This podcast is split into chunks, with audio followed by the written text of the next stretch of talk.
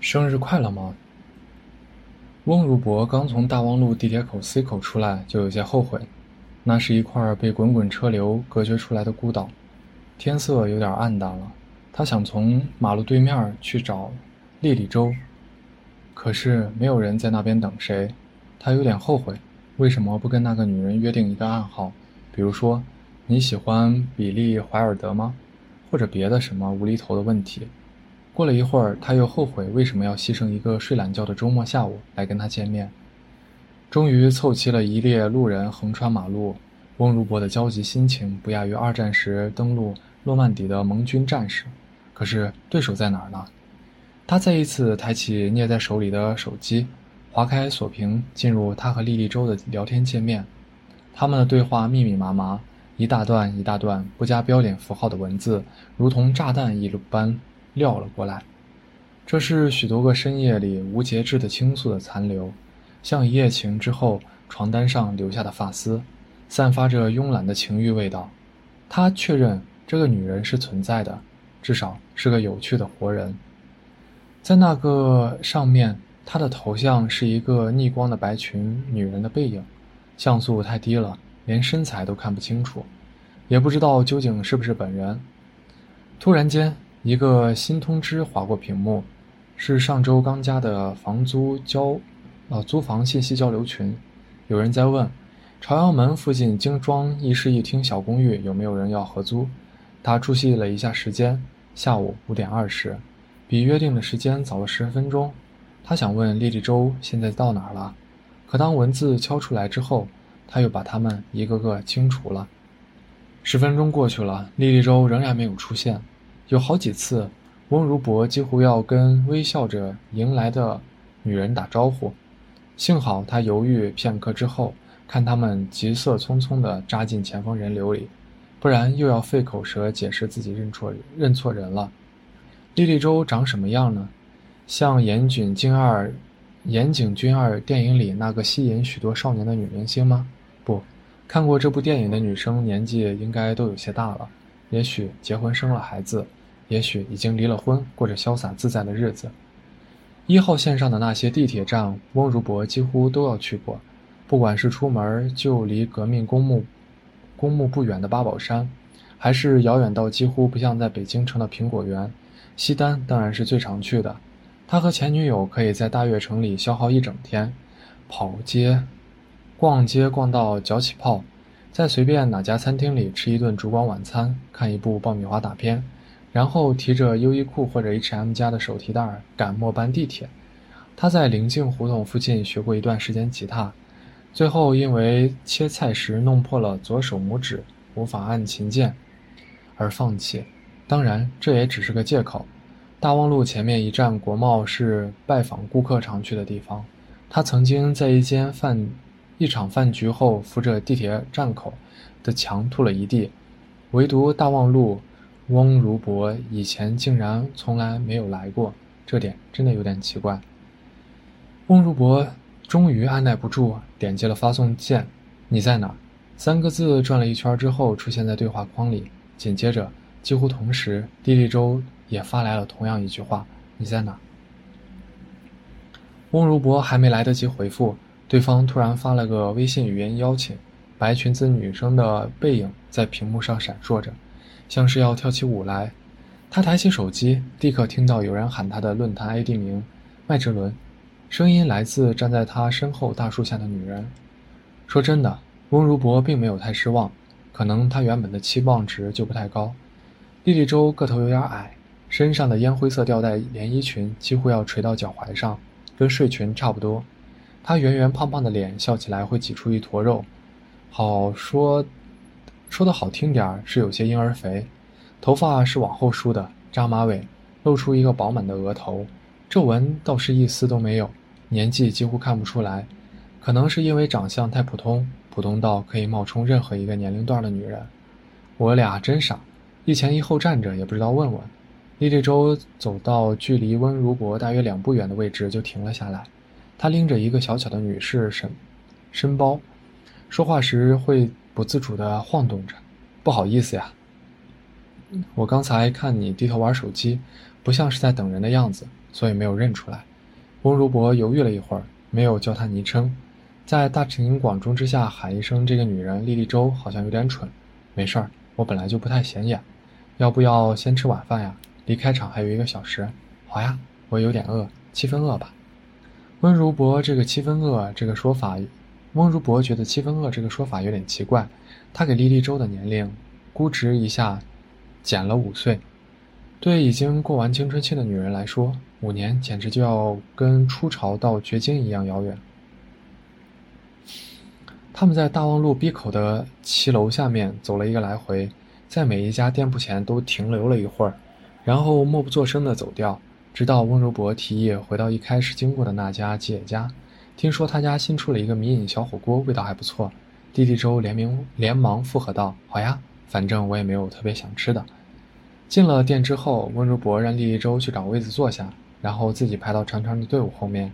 轮到离前台还有两三个人的时候，温如博突然听到收银员点餐的说：“小火锅已经卖完了。”问那个人要不要点别的。那一刻，他突然感觉到无比的烦躁。他离开队伍去找莉莉周，看他在靠近的偏远角、靠近窗的偏远角落里玩手机游戏，好像是《植物大战僵尸》。温如博像机器人一般复述道：“小火锅卖完了，别的你想吃什么？”莉莉周说：“都可以，你帮我随便点一样吧。”温如博莫名其妙地生起气来，平凡不过是罪，但无趣却是。既然手机那么好玩，为什么还要约他出来见面呢？他假装抬起手腕表说：“时间不早了呀，这场电影放映不是预定位置的，先到先选座，我们还是现在就出发吧。”莉莉周一边匆忙杀死一个靠近的僵尸，一边拎起膝盖上的空包、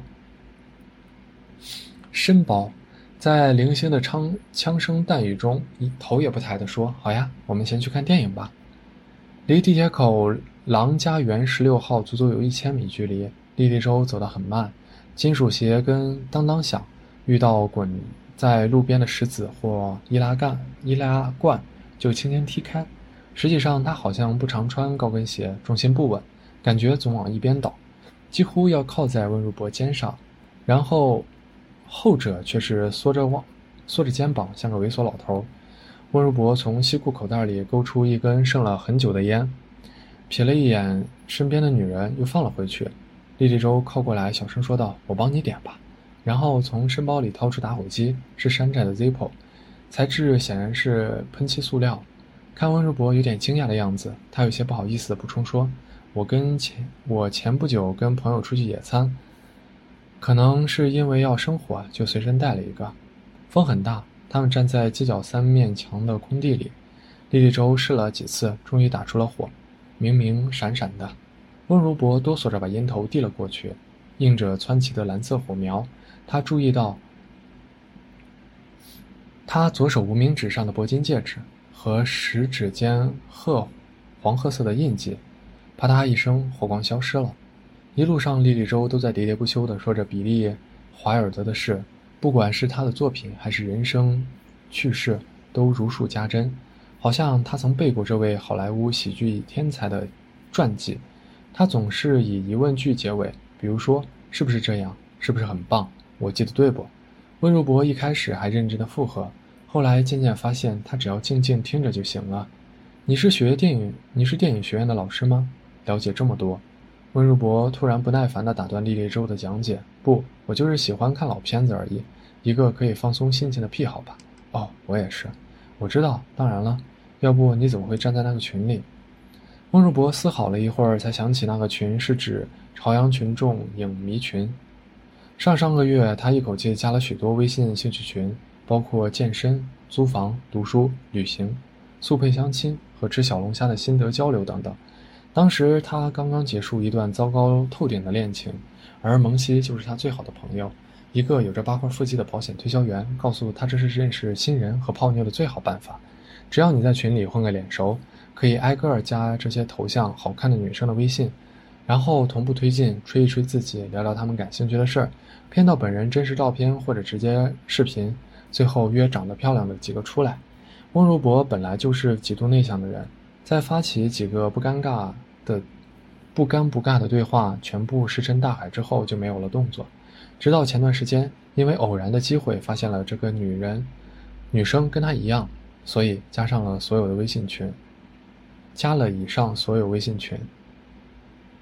狼园入口处拉了一道电子栏栅栅栏，一个穿军大衣的保安眯着眼睛站在身后，双目无神，像是得了白内障似的。等两个人欲从栏杆旁边的缝隙中穿过时，白内障突然清了清嗓子，扭过头用浓重的方言质问道：“干什么的？”翁如博愣了一下，说：“来看电影。”白内障说：“哪里放电影啊？里面正在施工，路上都是水泥。”翁如博：“狼园十六号馆，七点钟，比尔。”怀比利怀尔德回顾影展，我买了票的，要不你看一下？白内障说：“我没听说过，我只知道现在园区正在施工，领导交代非请勿进。谁卖给你们票了？你找谁去？你们那个领导在什么地方办公？我去找他。”温如博的脸色明显变了，他硕大的喉结在领口下颤动着，像是藏着准备随时破壳而出的雄鸡幼鸡。这事情我能做主，不用麻烦领导了。温如博找到了电影票上的联系方式，气冲冲地准备给主办方打电话。厉一周突然拉住他的手往外走，那气势有股不由分说的坚定，不如分说的坚定。还好，他的手指是温暖和柔和的，他们的指腹贴在了一起，隐约感到对方丝丝缕缕的纹路，像是两个人的命运要渗透到彼此的身体里边去一样。怎么了？不看电影了？温如博莫名其妙地问。干嘛非要跟一个不讲道理的人死唠呢？莉莉周领着温柔博绕到狼园围墙后面，有一道疑似要打通作为后门的缺口还没有建好，留下半截土墩。温柔博在后头看到他滚着荷叶边的裙服裙裙大幅摆动，像是要从行走的脚上开出花来。无聊的想要跟想起西蒙跟他说过，通过观察臀部可以了解一个女人有没有生过孩子。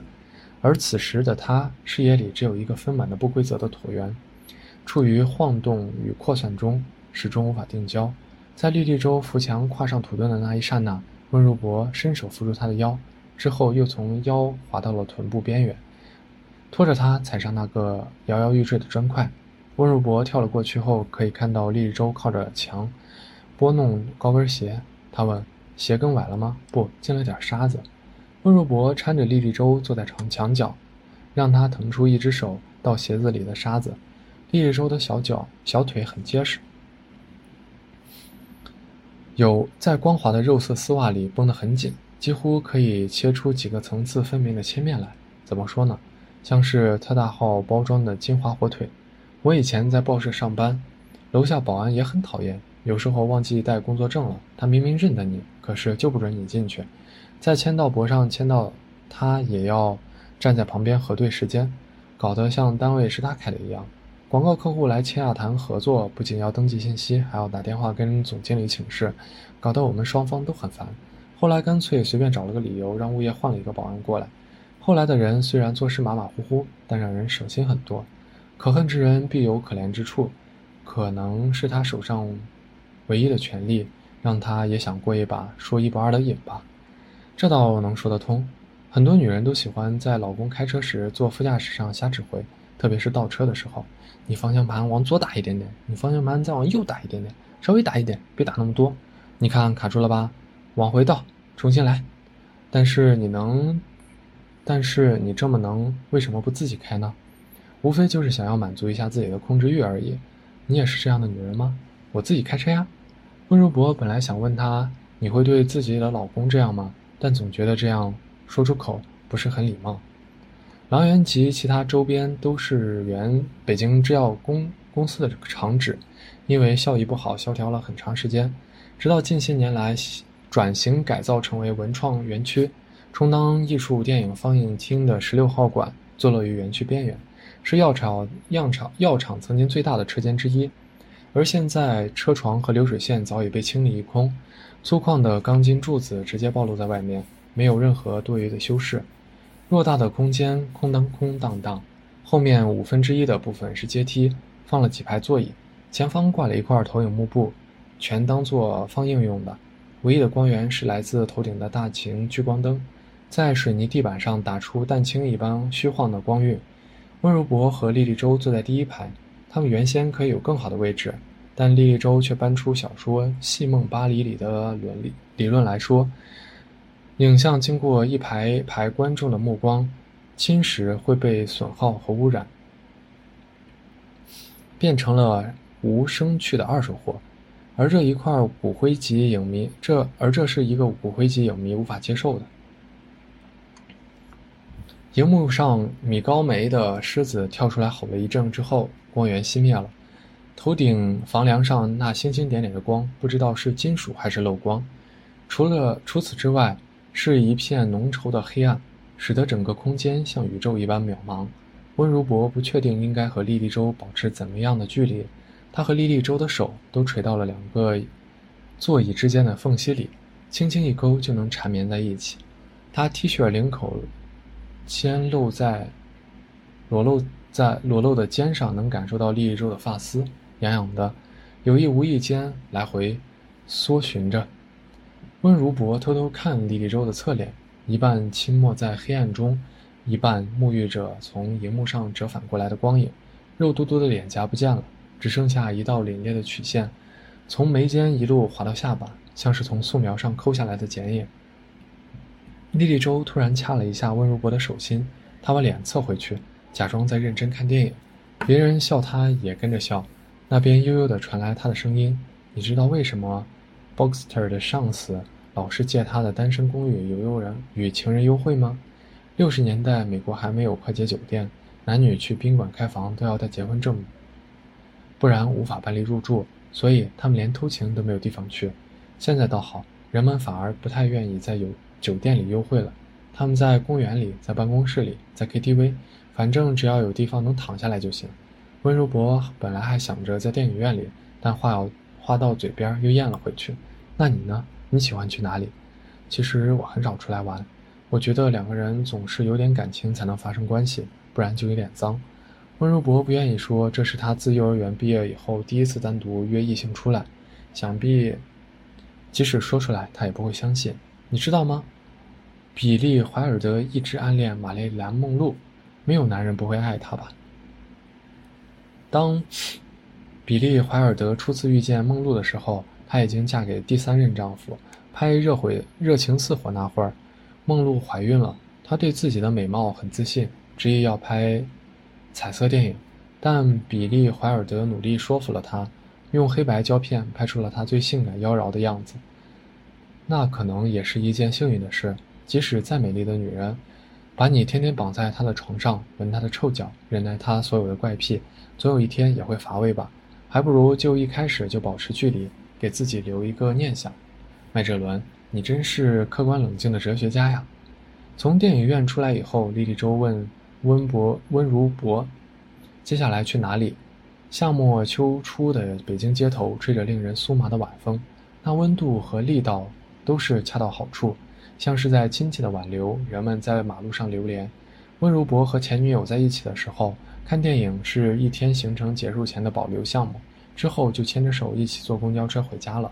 现在他不知道要去哪里，甚至搞不清他们到底是什么关系。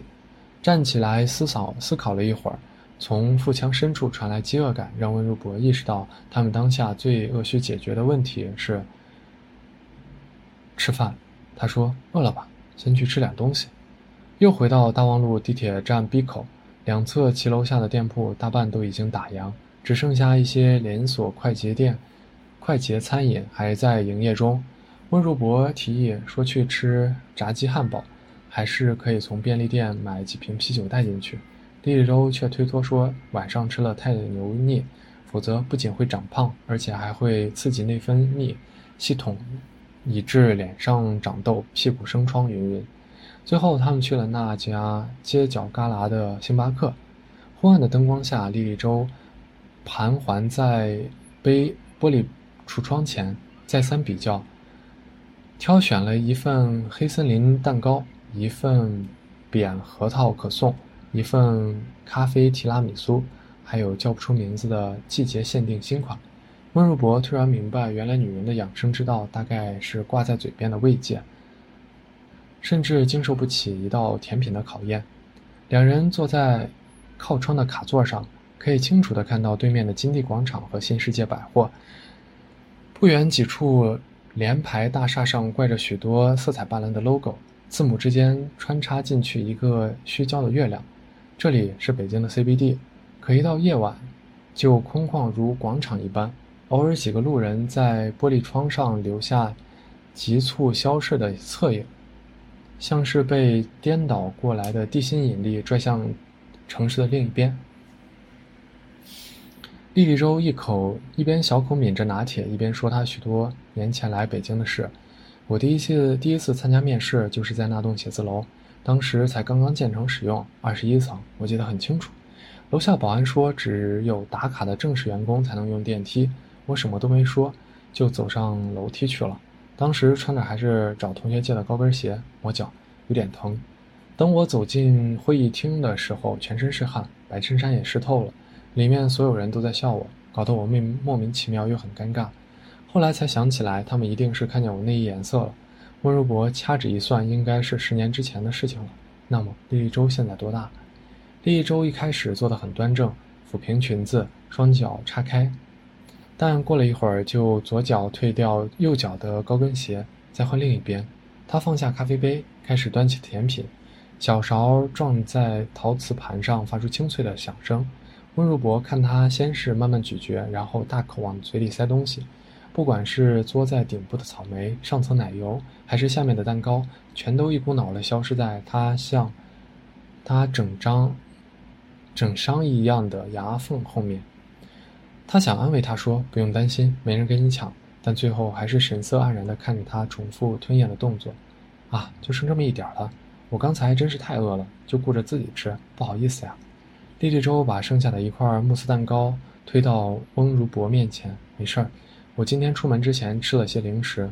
温如博又把零蛋糕推了回去。莉莉周说要去一趟卫生间，从身包里取出一个盒子，然后把包交给温如博保管。那是一个轻奢品牌，对时尚孤陋寡闻的温如博也是认识的，只是好像用了很久，底部有几处脱漆的地方，拉链没有拉严。他抚摸着树藤似的皮革纹路，从敞开的缝隙里看到一叠文件，还有一些零钱。他没有继续拉开窥探里面的东西，对有些起初就不知道底细的人，还是永远保持不知道好。几分钟之后，莉莉周才返回。他把发带解开，头发散落在肩上，重似乎重新画了个眼影，补了口红，又打了浅浅一层粉底，这样比下午初见他时要妩媚了许多。圆脸和不高的个子，反而让他显得比实际年龄小。我租住的地方在做老旧小区改造，来了一群东北汉壮汉，把阳台外面拆了个彻底，磨磨唧唧，都一周了还没修好。现在我床头离外面只大气只隔着脚手架上一层绿纱网，我去找居委会理论，他们竟然说我不是业主就不管不问。丽日周没有克制住笑出声来，他意识到自己的失态，就轻轻用手按了一下嘴唇，像是可以把笑声按进肚子里。哪里搞笑吗？我突然想到了侯伯文拍的《风贵来的人》。一个一群青春期的男孩被骗到烂尾楼上看色彩大银幕欧洲片，笑死！其实我是想让你看看能不能从媒体上曝光出来，他们太过分了，需要社会关注才能让施工方重视问题。温如博站了起来，捡起椅子上的外套抱在怀里，现在是居高临下看着利益周，从这个角度，他能看到他两鬓微微露出的白发，侧在耳侧的隐蔽位置。我工作的媒体不是《都市报》《贵刊》，你听过吗？是一本厚的像砖一，是一本砖头厚的铜本铜版纸杂志，封面是当季最流行的一线明星搔首弄姿，翻开一半都是奢侈品全彩广告的那种。领导不会让我这种不会让我做这种选题的，我知道，但你总有门路，比如说媒体同行可能会感兴趣啊。算了，我也就心血来潮跟你一说。下面我们去哪里？沉默了很久的李周说：“随便走走，吹吹风吧。”温如博披上外套，冷冷地说：“两个人踉踉跄跄地推开玻璃门，走到外面的街道上。对面的大望路地铁口，在雾霾弥漫的夜色下，像是张开血盆大手大口的怪兽。零星走进去几个匆匆的过客，消失在牙齿般耸立的闸门之后，却一见不见，却一直见不到有人从里面出来。刚才喝了拿铁，我有点兴奋，不着急回家。利周的脸庞在晚风中涨成了猪肝色，鼻尖也变得红了，喝醉了一般。那你教我玩电子游戏吧。之前跟你说过的《电生化危机》也是打僵尸，但比手游刺激多了。我还可以带你玩红警、最终幻想、穿越火线。好呀，我们去哪里玩？找一家有电脑的酒店就行。温如博下午上班的时候就在网上查了附近一家便宜的快捷酒店。他原以为利周会稍微矜持一下。甚至怪他图谋不轨，但结果他没有表现出来一点拒绝的意思，只是简洁的回应道：“去吧。”于是温如博带着利益周不紧不慢地往目的地赶。那家酒店在通惠河边，看地图上离得很近，却要在迷宫一样的蜈蚣胡同里钻来钻去，怎么也找不到正确的出口。温如博内心有些着急，但却装作冷静地说：“不远了，还有几分钟就到。”过了一会儿又看。刚才看错了，得往这边走。快了，快了！李李周倒没有什么不满的表示，只是隔一段距离就要停下来提一下鞋跟，似乎有些跟不上。可是近的可以看见酒店招牌时，李李周突然紧张兮兮地停下来，伸开拉开身包往里面翻。温如博打开手机照明功能，靠过来问：“怎么了？刚才丢什么东西了吗？”李李周说：“我好像忘带身份证了。”温如博说：“啊，你再找找，我们不急。”厉一周蹲在地上抱着包，又找了一会儿，手机射出的光柱打在他的胸口上，隐隐入透出内衣的轮廓和蕾丝边缘，脖颈上的汗一缕一缕的滑落下来，像落水坠入草丛中。真的没带，我走之前明明从抽屉里拿出来的，可能被别的东西遮住了，就没装进去。现在怎么办？温如博关了手机照明功能，向黑暗深处问：“现在怎么办？”立周一边舔舐嘴唇，一边重复道，像是在问自己。过了会儿，他站起来说：“我单位就在大望路附近，车停在写字楼地下车库里面。要不你跟我去一趟吧，然后我们随便去哪里都行。”半个小时之后，两个人来到大望路地铁口 C 口附近的那座大厦，刚踏入停车场，头顶光。啪的一声亮起来，接着是一片一片的，头顶天花板瞬间被照成了煞白，像是连绵不断的云彩。你有看过《志明与春娇》吗？开头有个发生在停车场的鬼故事。我从前很害怕晚上来这里开车，总感觉变态潜伏在哪个角落里。那是电影里的情节，世界上哪有那么多变态？今晚倒是不怕。厉周扭头看温如博，眼神直勾勾的。你知道吗？其实我才是变态。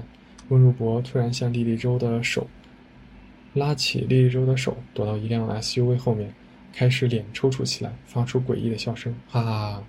那声音在空旷的地下室被无限放大，叠在一起，向周围飘荡着。莉莉周捂住温如博的嘴说：“不要这样，真的很吓人。”温如博没有停，表情有些狰狞。我以前在中介。公司卖二手房，底薪少得可怜，根本没法维持生活。为了多拿些提成，我一天到晚装孙子，见谁都笑嘻嘻。只要能签合同，让我当场表倒立都行。我有个客户是刚刚拆迁的老北京，横得很。你要是在大街上走得比他快一点，都会瞪你一眼。有次我们因为琐事吵了起来，他拿啤酒瓶砸我。在我脑袋上划了一个口子，我没有报警，也没有在外面声张。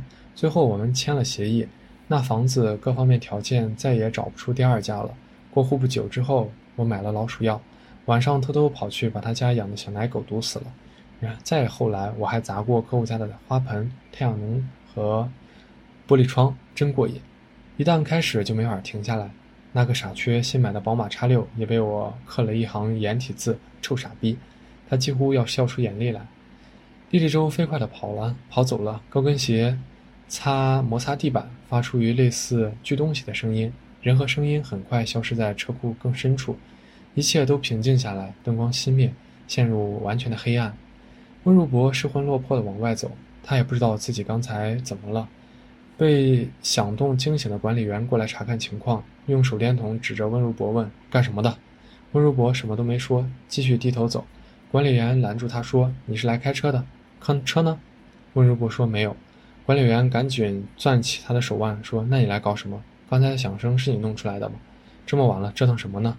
两个男人在沉默中对峙着，好像在较量谁更有耐心。直到一辆买奶白色帕萨特停在旁边，一阵鸣笛之后，车窗摇下来。第一周探出头对温如博说：“上车吧，我带你去一个好地方。”那语气有些亲昵，像是跟男朋友或丈夫的说话。管理生管理员小声嘟囔了一声，就放开了温如博的手。我们去哪里？在副驾驶上，温如博慢缓慢的开口。今晚他们都非常疲惫，疲惫极了。也许靠在座椅上都能睡着。他打开车窗，让深夜有些寒意的风灌起来，呼呼的风声像有人在打鼾。其实今天是我的生日，李一舟没由来的说了一句：“那不是要好好庆祝一下？”现在离零点还有十分钟。温如博有气无力的看了一眼表，我们刚刚吃了蛋糕，喝了咖啡，本来应该买点红酒，不过也无所谓了，我没什么讲究。车停在通惠河边的小路上，他们开始亲吻，那种抵死缠绵的法式深吻，舌头像小动物一般游向对方口腔深处。温如博渐渐有了感觉，他曾以为自己相当长时间都不会有了，此刻却非常明显，明确的不用质疑。如果此时从车窗外往里面看，会发现司机和副驾驶两个人紧紧缠绕在一起。好像一对连体婴儿在拼命争夺身体控制权，又好像是一个章鱼人分出了许多触手来，在寂静的深海里捕捉食物。温如博得到鼓励，把手伸进莉莉周的连衣裙里，沿着锁骨一路向下滑，直到爬上那高耸的双峰。他像鉴赏瓷器一般小心翼翼地抚摸着，既不急促，也不过分流连。抹胸下面好像有一层夹垫。棉软绵绵的，有点厚。当然，这无可厚非。这世界上还有许多工，还有多少东西是纯天然的呢？他没有那么吹毛求疵，但还是觉得哪里有点不对劲。厉叶舟突然用力推开温如博，但这时候温如博已经认识到问题所在。他像拔萝卜一样把自己拔出那个温柔的窝，然后往后退缩了一段距离，几乎要倚到车门上，甚至是。夺路而逃，对我做过一个小手术，切除了一部分，不是全部。医生说最多三分之二，没事儿，我不介意。温如博别过脸，对生活有影响吗？他追问。没有感觉，有时候半夜醒过来会不由自主地往那地方摸过去，然后突然想起来被切除了，是不是不完全完整的感觉？本来也不是。也不是，本来那个东西除了哺乳以外，也不是不可或缺。但人类就很奇怪，总在意一些附加的东西，而不是活着本身。厉一舟打断温如博说：“那我们继续吗？”温如博没有回答，他往自己大衣口袋里掏香烟，可是碰到几枚冷冰冰的硬币，竟然一根都不剩了。他望着莉莉周的脸，在月光下褪去所有修饰，坑坑洼洼的表面像隔夜的蛋糕陷下去了几块。多少有些恶心的感觉。他慢吞吞地说：“车里有点闷，我想下去走走。”刚刚跨出几步，温如博隐隐听到身后传来错题声，细微的像夜店里磨牙的响动。他犹豫了一会儿，站定之后缓缓转过身，对车上的女人沙哑地说了一句：“生日快乐。”